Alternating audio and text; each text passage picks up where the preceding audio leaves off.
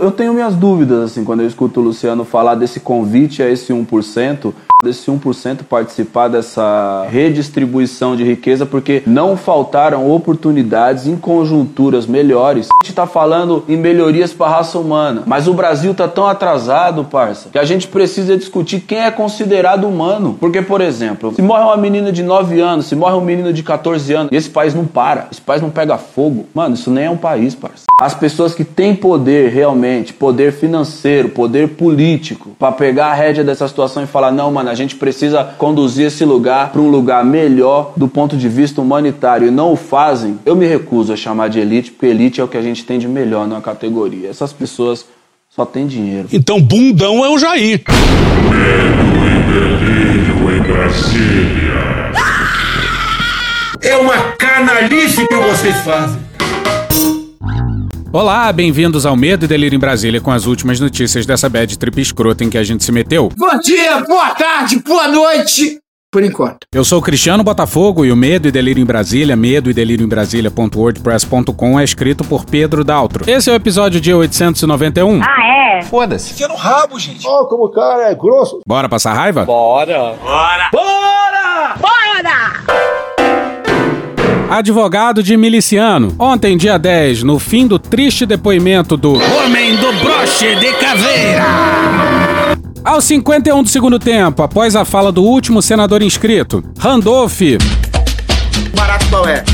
Tinha negócio na parada. Mencionou o nome de um advogado, perguntou qual o seu papel na negociação com a Pfizer e ficou claro que o senador do Amapá enfiou o dedo na. Teu cu! Não, porra, enfiou o dedo na ferida e rodou. Está rodando, está rodando, está rodando, está parando, parou, parou. Vamos pra matéria do Henrique Coelho no G1 no dia 22 de maio de 2020. Recém-nomeado assessor especial de Eduardo Pazuello, ministro interino da Saúde, o advogado criminalista Zoser Plata Bondim Hardman de Araújo já defendeu chefes das maiores milícias do Rio de Janeiro. O sistema é foda.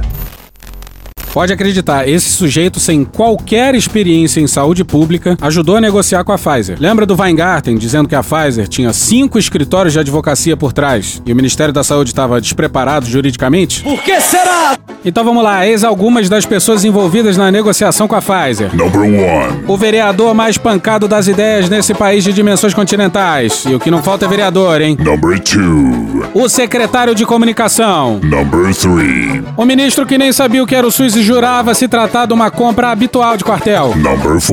O homem do broche de caveira que classificava a fase 3 de estudos como cemitério de vacina. Number five. O chanceler com chapéu de alumínio na cabeça. Number. Marquinho Show, especialista em hipnose, em coaching, em boldo, em Morro do São Carlos e dando show de comunicação. A essa turma aí soma-se o advogado de miliciano. Olha os clientes da figura. Ricardo Teixeira da Cruz, o Batman. Alô? Quem tá falando? Ah, tia do Batman. Apontado como chefe da milícia Liga da Justiça, preso em penitenciária federal com múltiplas acusações de homicídio. Wallace de Almeida Pires, o Robocop, suspeito de ser um dos chefes da milícia da Gardenia Azul, executado em julho de 2019. Daniel Santos Benites Lopes, ex-tenente da PM, condenado pelo assassinato da juíza Patrícia Cioli.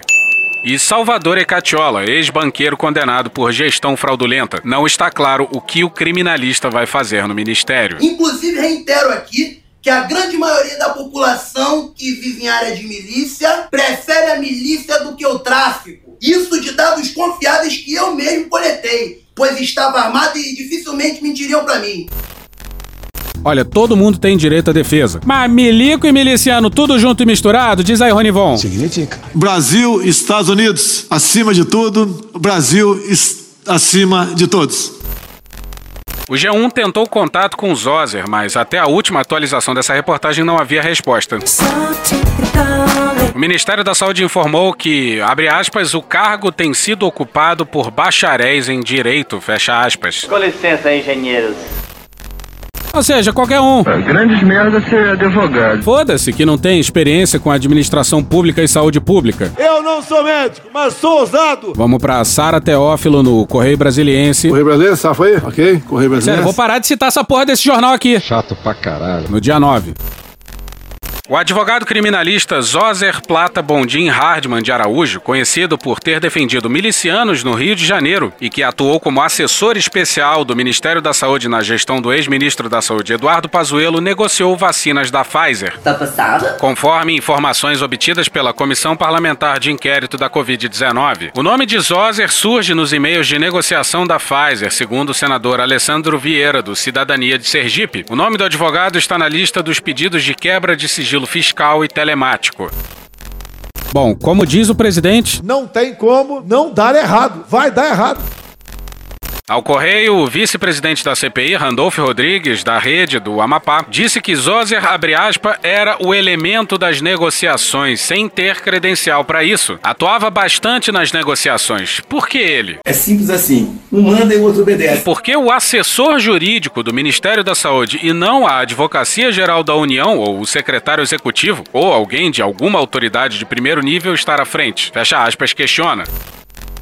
Por quê? Porque isso tudo não é importante. Isso aí é tudo uma grande Histeria. Histeria. Histeria. Histeria. Histeria. Histeria. Histeria. Histeria. Histeria. Histeria. Histeria. Histeria, meu Deus do céu.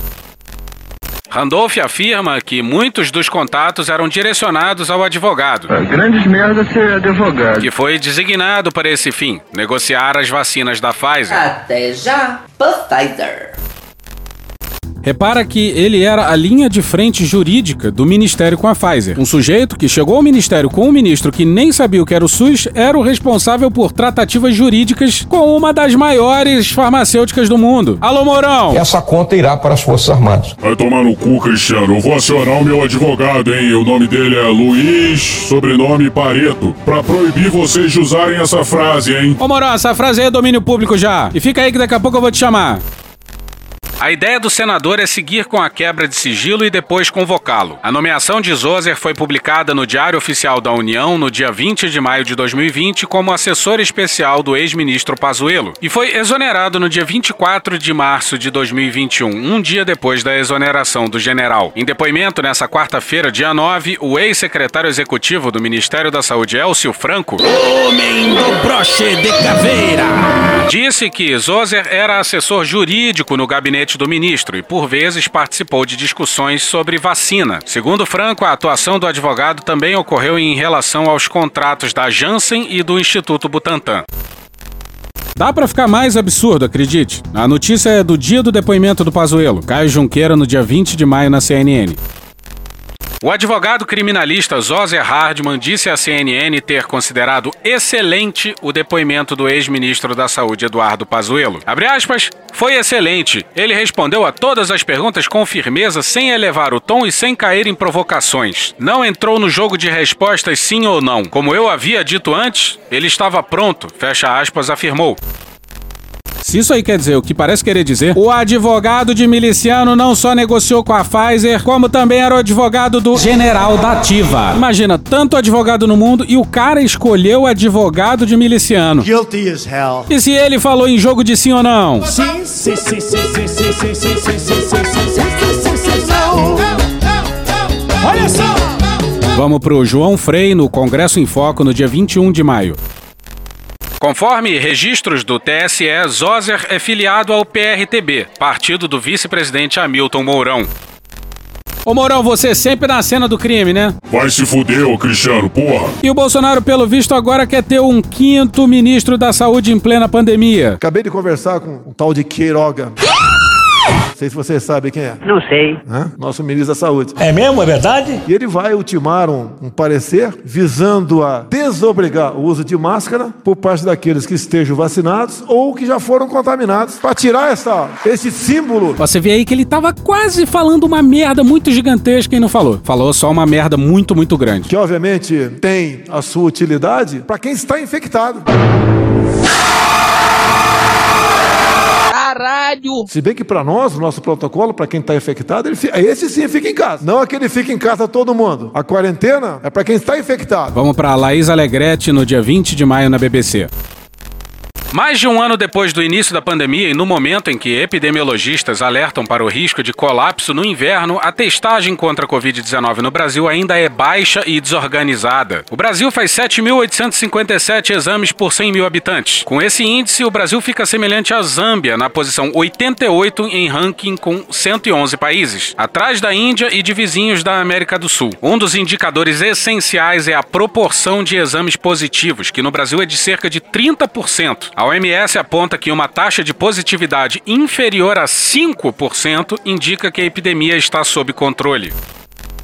Ou seja, a taxa de positividade, ou seja, o percentual de testes positivo entre os testes que são feitos, é um dos indicadores do nível de disseminação do vírus atualmente. Ou seja, se muitos testes estão dando positivo, proporcionalmente ao total de testes, quer dizer que praticamente só quem está sendo testado é quem vai para o hospital. Ou seja, que tem um monte de gente andando por aí, ou com sintomas leves ou sem sintoma nenhum. Bom, se você anda na rua, você vê que a obrigatoriedade da máscara é uma ficção. Mas dando essa chancela oficial do presidente da República, puta que pariu, hein? Porque olha o que ele tá dizendo. Ele tá dizendo que, segundo o protocolo dele, quem tá infectado tem que fazer quarentena. Quem não tá infectado não precisa usar máscara. Ou seja, todo mundo que tá na rua não precisa usar máscara. Porque se você tem um diagnóstico positivo, você não tem que estar tá na rua. Ou seja, acabou máscara. Bolsonaro é a morte, Bolsonaro é uma peste. Prefiro diabetes, prefiro diabetes. Quem não usa máscara passa Covid. É uma coisa imbecil, imbecil falar que a máscara não é importante para nós. Para todos nós, para todos, para toda a população. Pro meu filho Júlio que tem, vai fazer quatro anos. Ele tem que ir de máscara pra escola. E tem que ir. Ai, não quer, vai colocar. Tem que colocar. Fora as mentiras que ficam falando pra gente todo dia. E quem é da minha família também que não quer usar, mas não, mas não vai casa. Não entra dentro de casa. Pode ser quem quer que seja. Tá avisado? Não é para todo mundo, porque isso destrói, isso destrói empregos, mata de outra forma o cidadão, mata de fome, de depressão, aumenta a violência da Maris em casa, aumenta o abuso contra a criança. Só que as medidas simplistas do político. E vale a pena aqui. Na minha live agora vai estar na íntegra o que aconteceu naquele relatório do Tribunal de Contas da União. Parabéns ao Tribunal de Contas da União.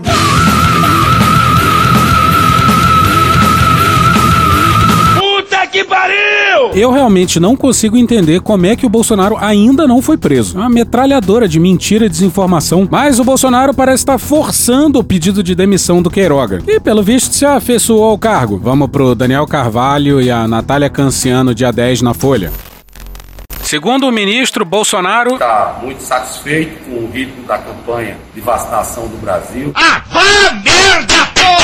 O presidente acompanha o cenário internacional, vê que em outros países onde a campanha de vacinação já avançou, as pessoas já estão flexibilizando o uso das máscaras. É mentira dele! Porque não se trata de lugares onde a vacinação avançou. Trata-se de lugares onde a vacinação aumentou muito e lugares onde a pandemia está em controle. Ou seja, nessas duas categorias não é o caso do Brasil. Ou seja, pura e simplesmente, o que, que ele está fazendo? Passando pano pro Bolsonaro. O presidente pediu que fizesse um estudo para avaliar a situação aqui no Brasil. Então vamos atender essa demanda do presidente Bolsonaro, que está sempre preocupado em pesquisas em relação à Covid. Nem, nem, nem que não tem, nem que tem. Tanto que estamos fazendo pesquisas na área das vacinas. Caralho! A única saída digna era o Queiroga resistir e denunciar a insanidade presidencial. Mas Perguntado em entrevista na saída do ministério sobre se houve pressão de Bolsonaro ao pedir um parecer sobre o tema, Queiroga negou. Abre aspas. O presidente não me pressiona, não. Não seja um mentiroso! Sou o ministro dele, trabalhamos em absoluta sintonia. Fudeu. E assim funcionam as democracias do regime presidencialista. Say what? E o presidente sempre nos aconselha de maneira muito própria. Mas pra puta que eu pariu, porra! E leva a ele os subsídios para que tenhamos as melhores decisões em relação à saúde pública. Fecha aspas, disse. E ao depois da gente muito se raciocinar, expressão afanada do Franciel Cruz. Certo tal Queiroga. Bolsonaro quer que ele peça para sair e Queiroga, ao que parece, não fará sua vontade. Diz por aí que vai fazer um estudo, ganha algumas semanas à frente do ministério para desespero do presidente. Só isso explica essa frase no programa do Lacombe. Sim, reclamam que o Queiroga não devia ir à CPI porque devia gastar tempo comprando vacinas, mas o ministro descolou um tempinho na agenda para falar com o Lacombe. Quando o presidente, de maneira muito eficiente, chama a atenção desse ponto das máscaras, o que ele está querendo é atrair a atenção da sociedade para que se instigue o espírito de investigação dos pesquisadores. Ou seja, vocês percebem a loucura que está tomando conta desse país? Maldito! Bom ponto da Thaís Oyama no dia 9 no UOL. No que depender do Exército, nenhum ser vivente deverá saber por que motivo seu comandante Paulo Sérgio Nogueira de Oliveira decidiu não punir o general Eduardo Pazuello por transgressão disciplinar. Por que será? Jair! O argumento de que a divulgação do processo feriria a intimidade do militar e por isso deverá ficar em sigilo por até um século foi a resposta do comando do Exército ao pedido de acesso aos documentos feito pelo jornal O Globo, com base na Lei de Acesso à Informação. A decisão do sigilo centenário a que cabe recurso é uma tentativa do executivo de impedir que a impunidade do general amigo do presidente abra uma caixa de Pandora. Tu tava fora do Brasil, irmão? A espalhar ventos malignos em suas fileiras. O esforço tem poucas chances de prosperar. Atenção, é agora que o bicho vai pegar. O terceiro sargento do Exército, Luan Freitas Rocha, como revelou o Estadão, participou no mês passado de uma live do deputado Major Vitor Hugo, do PSL de Goiás, aliado fiel de Bolsonaro. Na transmissão, o militar dizendo falar em nome das turmas de sargentos de 2013 e 2014, reclamou de mudanças na política de promoções da categoria e pediu a interferência do deputado, que respondeu prometendo falar com o presidente Bolsonaro. Abre aspas, tudo o que trata do pessoal das Forças Armadas vem do presidente da República, fecha aspas, disse Vitor Hugo. Abre aspas, posso fazer essa demanda formalmente para ele, fecha aspas, afirmou. Eu vou repetir. Tudo o que trata do pessoal das Forças Armadas vem do presidente da República, fecha aspas, disse Vitor Hugo. Olha a sinuca de bico em que o exército se meteu. Se fodeu. O Estatuto dos Militares veda a militares da ativa, caso do sargento Luan Freitas Rocha, quaisquer, abre aspas, manifestações coletivas, tanto sobre atos de superiores quanto as de caráter reivindicatório ou político, fecha aspas. Os militares da reserva, eles podem participar de manifestações políticas. Militares da ativa não podem e serão devidamente punidos se aparecerem em manifestações políticas. Tenha dúvida disso. A companhia de comando da 15ª Brigada de Infantaria Mecanizada, que pertence o sargento, confirmou que ele responde à sindicância. Sargento! Quanto é 2 mais 2? Dois, senhor. Qual é o fruto da macieira? É. maçã. Complete a frase. Brasil acima de tudo. É Deus acima de todos? Ok, perfeito, absolvido. Confirmou que ele responde à sindicância para apurar se houve transgressão disciplinar no episódio da live com Vitor Hugo. No caso de Pazuello, um general quatro estrelas, a decisão sobre a não punição foi do comandante do exército. No caso do peixe pequeno Luan Freitas Rocha, ela caberá ao comandante da sua companhia. O caso está fermentando há dias tanto no comando quanto no baixo oficialato do exército. Se o sargento sair ileso, oficiais já revoltados com a impunidade de Pazuello dirão que o exército virou mesmo a casa da mãe Joana. Tava fora do Brasil, irmão? Se for punido, a companhia com sede em Cascavel poderá se tornar o foco dos sargentos e praças revoltados, com a ideia de que as regras militares só se aplicam ao baixo clero, enquanto deixam impunes o generalato. Ou seja, Já deu merda, já deu merda. Estamos falando do Paraná, Rússia brasileira, onde nasceu o general Heleno. Uma saída para a força talvez seja decretar sigilo para toda a eternidade. Também sobre o caso do sargento Luan. Hipótese em que, para não abrir a caixa de Pandora, o exército estará se fechando ele mesmo numa tumba. Faça as correntes, cimento e desova no Oceano Índico no que não tem erro. E o remake da bomba no Rio Centro tá explodindo no colo dos generais, que testemunham o golpe policial em indiscretíssima gestação. Vamos pro Júlio Viziac, Ricardo Della Coleta e Daniel Carvalho na Folha no dia 10. Em um novo aceno para policiais, o presidente Jair Bolsonaro, sem partido, planeja lançar um programa de financiamento imobiliário subsidiado voltado para agentes de segurança. Olha que legal. Dinheiro! A ideia, segundo interlocutores, é que a Caixa Econômica Federal ofereça uma linha de crédito para que policiais militares e bombeiros possam comprar casa própria. Estuda-se ainda a ampliação para outras categorias da área de segurança, ou mesmo a participação de mais instituições financeiras. As baixas patentes da polícia e das Forças Armadas reclamam dos salários. E Bolsonaro sabe bem disso. Bolsonaro já fala abertamente do excludente de ilicitude. E se Deus quiser, nós vamos botar em pauta o excludente de ilicitude. Porque o policial tem que, ao cumprir sua missão, ir para casa descansar. E não aguardar a visita do oficial de justiça. Daqui a pouco ele começa a pressionar pela anistia dos policiais já condenados. A engenharia financeira para colocar o programa de pé está sendo elaborada pelo Ministério da Justiça. Por que caralhos isso está sendo tocado pelo Ministério da Justiça? Que viagem é essa, velho? E esse dinheiro seria dos governadores?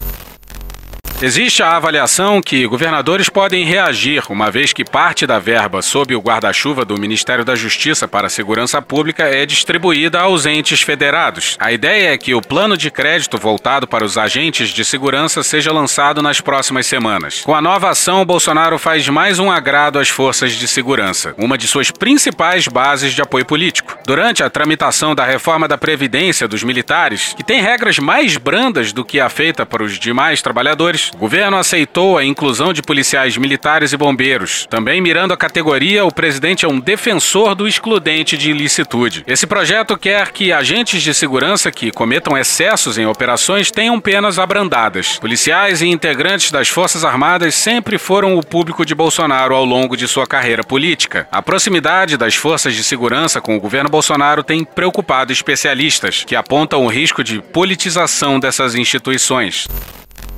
La Paz, aí vamos nós. Os receios aumentaram após episódios em que policiais militares em Pernambuco e em Goiás abusaram de suas funções durante atos contra o presidente Bolsonaro. É comum Bolsonaro ir a formaturas de Forças Armadas e de policiais militares. Foi o que aconteceu, por exemplo, na semana passada, quando ele foi à formatura do curso de aperfeiçoamento da Polícia Militar do Distrito Federal. Na Academia de Polícia Militar de Brasília, dois altos oficiais da Polícia Militar do Distrito Federal invocaram o lema da campanha eleitoral do presidente presidente em 2018. Brasil acima de tudo, Deus acima de todos. Em dezembro do ano passado, Bolsonaro prestigiou 845 soldados formandos da Polícia Militar do Rio de Janeiro. Foi quando disse que os poderes são independentes, mas o poder é do povo. Também foi nessa cerimônia em que falou que a imprensa sempre estará contra os policiais e recomendou que os policiais pensem assim antes de agir. Na quarta-feira, dia 9, ao sair de um culto na cidade de Anápolis, em Goiás, Bolsonaro desceu do carro para cumprimentar um a um com um aperto de mão policiais militares designados para fazer a segurança do evento. Desde o início do governo houve também momentos de incômodo de lideranças da área de segurança com o governo. Integrantes da bancada da bala no Congresso pressionaram pela recriação do Ministério da Segurança Pública a partir do desmembramento da Justiça, mas o pleito não foi atendido. Os problemas com parlamentares ligados a policiais foi um dos motivos para a escolha de Anderson Torres como novo ministro da Justiça. Com relação estreita com a chamada bancada da bala, o delegado federal tem como desafio buscar reaproximar a frente parlamentar do Palácio do Planalto. E para fechar o dia, Bia Kisses resolveu explanar no Twitter que o comandante da aeronáutica lhe confidenciou ter votado nela. Que merda, hein? Que merda, hein? Que merda, hein? Que merda, hein? Que merda, hein? Que merda, hein? E que está satisfeito com a sua atuação parlamentar. Aguardando ansiosamente o comandante da FAB chamar a Biaquices de louca. É a única saída digna. Gente, e a CCJ tá na mão dessa pessoa, que é incapaz de entender o quão absurdo é esse seu raciocínio. E foi droga, hein? STF, último tópico da semana. Semana que teve cinco episódios, também não teve nas outras semanas, né? Então meio que compensa. E esse último tópico é com o Conrado Ubner Mendes. Ele é minha sopinha de abóbora. Que tá sendo intimado pelo Aras. Que é meio que uma medalha de honra. Tamo junto, Conrado. Mas o texto não versa sobre o Aras. Uma grande confusão. Mas é uma bela crítica ao STF. Vamos pro Conrado Ubner Mendes, então, no dia 9 na Folha. Luiz Roberto Barroso constatou semana passada que o governo federal não o respeita. Eu tô passada, chocada. Nem militares, a quem sempre teve em muito alta conta, parecem obedecê-lo, mas preferiu contemporizar. Abre aspas, registro com desalento o fato de que as Forças Armadas brasileiras não tenham recursos para apoiar uma operação determinada pelo Poder Judiciário para impedir o massacre de populações indígenas. Fecha aspas. Pois é, os militares não têm dinheiro para apoiar operações de proteção aos índios. Odeio o termo povos indígenas, odeio esse termo, odeio. A frase choca por muitas razões, não só pela complacência gravada em decisão judicial, mas por vir da pena de quem veio. Barroso passou os últimos dois anos circulando em palcos domésticos e estrangeiros defendendo a tese de que a democracia brasileira não corria riscos. Aí nesse caso ele realmente estava fora do Brasil quando estava em palcos estrangeiros. Essa não é boa. Ninguém deu risada. Oferecia um punhado de exemplos anedóticos de instituições funcionando. Eu quero dormir, porra! De maneira deselegante, dizia que a visão oposta era choro de perdedor. Se fuder. Levava uma vida pública como se não houvesse Bolsonaro. Completava sua visão de conjuntura com elogios gratuitos a militares. Fala! Como ex-palestrante da Escola Superior de Guerra, dizia que militares, abre aspas, pagaram preço muito alto pela ditadura, fecha aspas. Que não há razão para temê-los, que só querem mudar as coisas para melhor. Mano, porra! Que coisa absurda. Ainda tem o Toffoli, o Fux e o. Ministro Castro Nunes. Isto é uma indecência. Não via que o gueto pré-iluminista, como diz, estava exatamente onde enxergou nada mais que patriotismo e dedicação. Não. Aquela imaginação teórica impetuosa que via no tribunal uma potência para empurrar a história. Agora se curva a alegação da falta de recursos, carimbo burocrático sem maiores explicações da instituição mais beneficiada com aumentos orçamentários. A frase choca pela resignação diante de mais uma desobediência militar à ordem sua. Em face do risco de massacre de populações, só fez registrar seu desalento. Não é uma saída redentora. Há de se reconhecer que esse é um dos casos mais complexos da história do STF, a DPF 709. Terras indígenas foram invadidas por milhares de garimpeiros que praticam crimes ambientais e contra a vida desses povos. Na pandemia, são vetores de disseminação do vírus. O STF está há um ano expedindo ordens para que o governo ofereça um plano de proteção sanitária das terras indígenas. Não tem o que fazer. O que você vai fazer? Nada. Há um ano tenta envolver o governo num diálogo institucional com o STF e num diálogo intercultural com os povos indígenas. Há um ano recebe do governo planos precários até que o quarto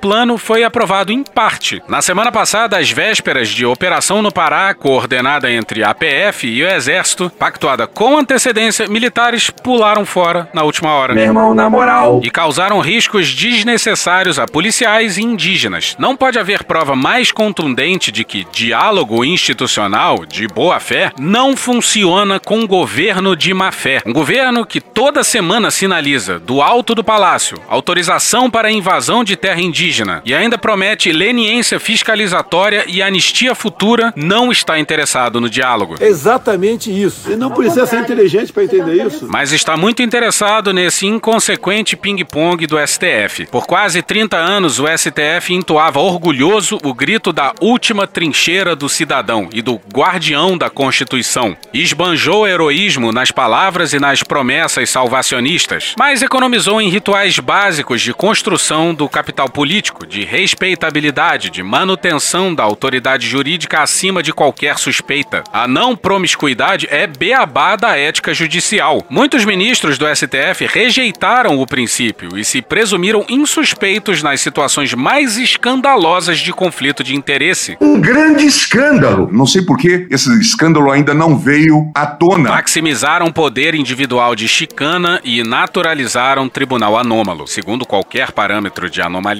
E os anos foram passando. Consideram normal o ministro votar em caso sobre delação que afeta a si próprio, para citar exemplo recente. Alguns advogados defenderam o desvio, pois o voto sozinho não definiu o resultado do colegiado. É, então tudo certo. Outro ministro mantém em sua gaveta há quase 10 anos caso sobre auxílio ilegal a juízes do TJRJ, o seu estado.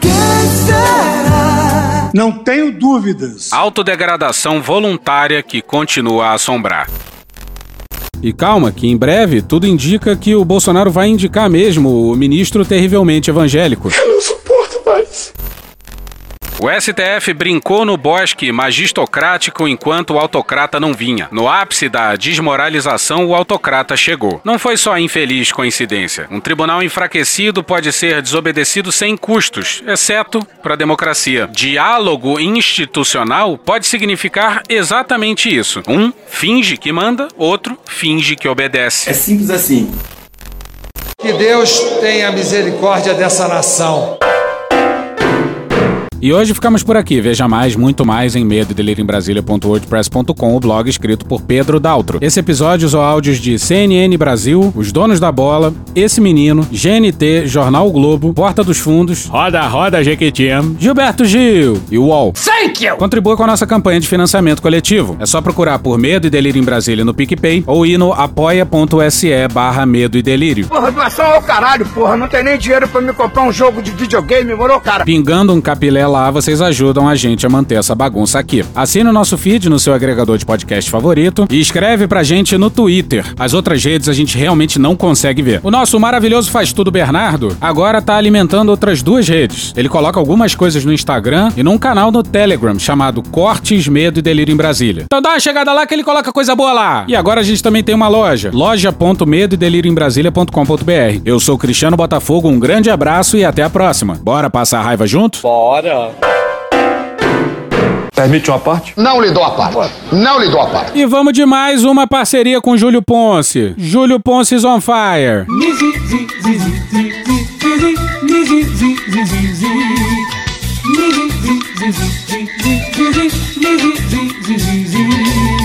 Acham que a gente é banana, mas ali só tem goiaba orientando o Pazuelo.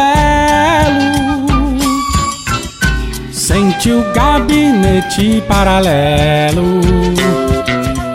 Sente o gabinete paralelo. Raiz Osmar, Osmar Terra, Nise, Raiz Osmar, Osmar Terra. Raiz Osmar, Osmar Terra, Nise, Raiz Osmar, Osmar Terra. Não tem vacina pra gente, só hidroxi negligentes de sorriso amarelo. Sente o gabinete paralelo. Sente o gabinete paralelo. Wizard Weintraub Luciano Terra, Wizard Weintraub Luciano. Wizard Weintraub Luciano Terra, Wizard Weintraub Luciano. Tem ministro demitido e um professor perdido ensinando a enxugar gelo. Sente o gabinete paralelo. Sente o gabinete paralelo.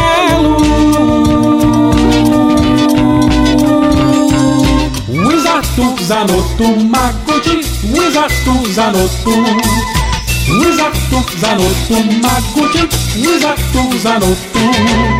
Ignora o e-mail da Pfizer, puxa um zap lá no browser. Esse é o plano do magrelo. Sente o gabinete paralelo. Sente o gabinete paralelo. Anise Yamaguchi, Paulo Zanotto, Arthur Weintraub, Raíssa Soares, Osmar Terra, Anelise Mota de Alencar, Luiz Guilherme Teixeira dos Santos. Sente o gabinete paralelo. Sente o gabinete paralelo. Anthony Wong, Eduardo Leite, Guilherme Peck, Jandir Loureiro, Antônio Jordão, Tilma Belfort Moura, Blancar Santos Torres, Maria Dulce Sampaio, Maria Elba Bandeira de Farias, Cirlei Maria Moraes, Flávia Lenze, Maria Sônia Dalbelo e por aí vai. É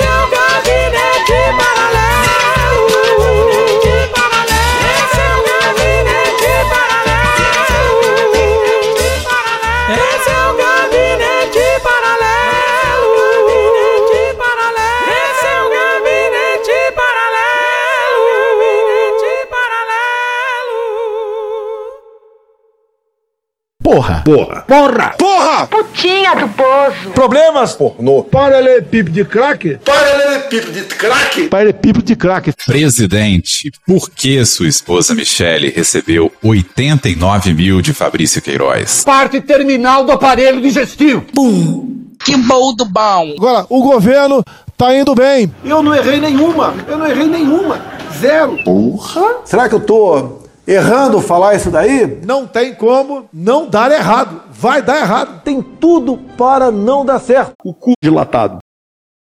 Os senadores do G7 já discutem como, como eles podem levar para a Corte Internacional, para o Tribunal Penal de Haia, é, Tribunal Penal Internacional é o nome formal dele, ele é muito conhecido como Corte de Haia, Tribunal de Haia, o relatório final da CPI. Isso vai ser feito, foi por isso, inclusive, que a CPI convocou uma série de juristas para falarem nos próximos dias e eles vão ali dizer quais tipos penais, crimes poderiam ser impostos ao presidente da República e ao governo Jair Bolsonaro por conta da gestão da pandemia. Ele aposta na cloroquina. 5 bi resolve o dilema. Nenhum deles trata o problema. Tá faltando vacina. Tá faltando vacina. Não errei nenhuma. Não tem que fechar nada. Deus foi tão abençoado que nos deu até a hidroxicloroquina. Coronavírus não tem um impacto suficiente para derrubar a economia brasileira. Ele aglomera todo dia. Não quer que o auxílio saia. Olha o estrago da pandemia. Vem tribunal de Aia. Vem tribunal de Aia. Vem tribunal de Aia. Vem tribunal de Aia.